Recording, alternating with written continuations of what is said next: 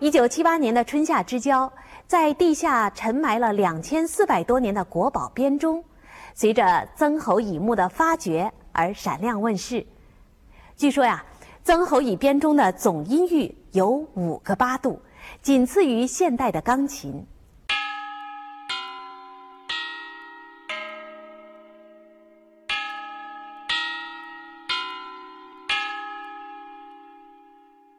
曾侯乙编钟音响记录采录单位：湖北省博物馆、中国唱片总公司。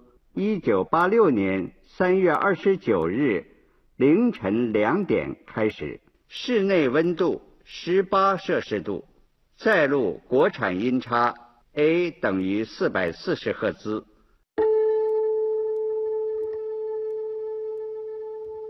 上层第一组。该组共有钮钟六件，上一一正鼓音，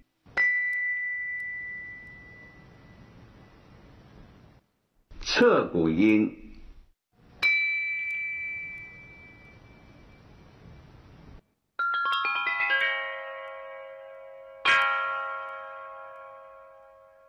下二七正鼓音。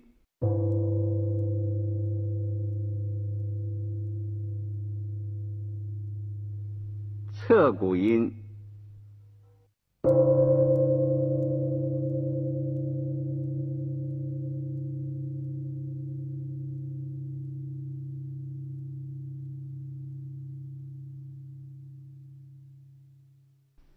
全套中的最低音为下层一组第一中正鼓音。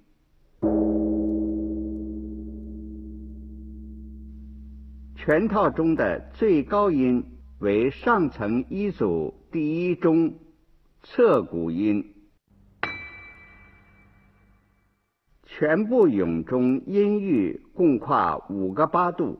中层第二组，该组共有五枚咏钟十二件。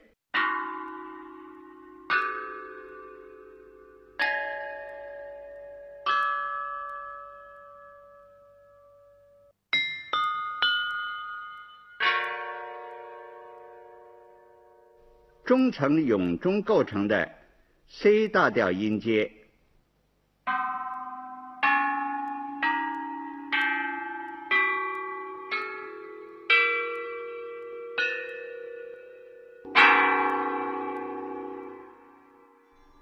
曾侯乙编钟共有六十四件，另有楚王所送的伯钟一件。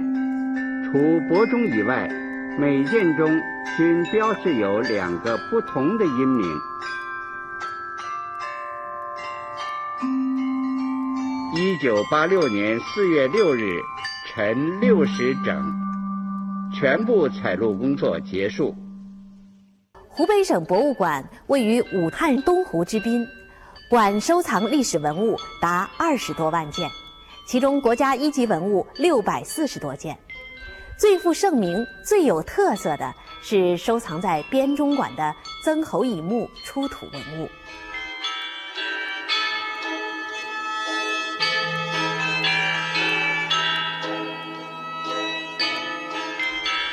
两千多年前，中国的思想家孔子在齐国听到一首名叫《韶》的乐曲后，激动得三月不知肉味儿。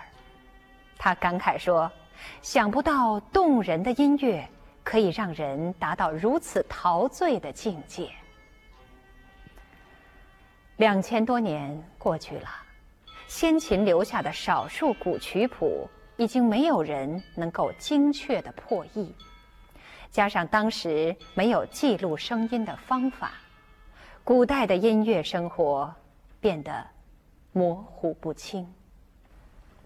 一九七八年，一座战国古墓的出土。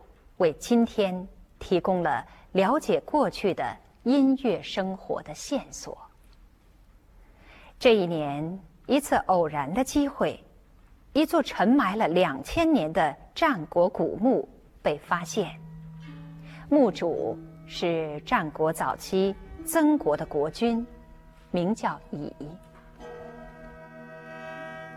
曾侯乙墓中，随葬的礼器、用器、兵器、车马器、金玉器、漆器、乐器超过一万五千件，其中仅青铜器具就有十多吨。墓葬中还出土了举世罕见的古乐器，编钟、编磬、鼓、琴、瑟、排箫，共八种，计一百二十四件。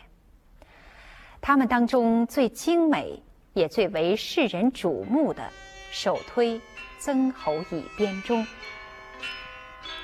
曾侯乙编钟由六十四件大小不等的铜钟合为一套，分为上、中、下三层，悬挂在曲尺形的支架上。三层梁架间起支撑作用的是六个青铜武士，他们托举的重量。有两千五百多公斤。在青铜时代到来以前，远古先民就用陶土和骨头等天然材料创造出陶钟、陶埙、鼓哨等乐器，自娱自乐。他们的声音虽不及后来的金属乐器那样清脆洪亮，但足以传达人们心中质朴的情感。有人推测，人类早期的吹奏乐器中，很大一部分原本是用来模拟禽兽鸣叫的捕猎工具，可能是满载而归的快乐引发了人们吹奏的兴致，狩猎工具也就演化成了乐器。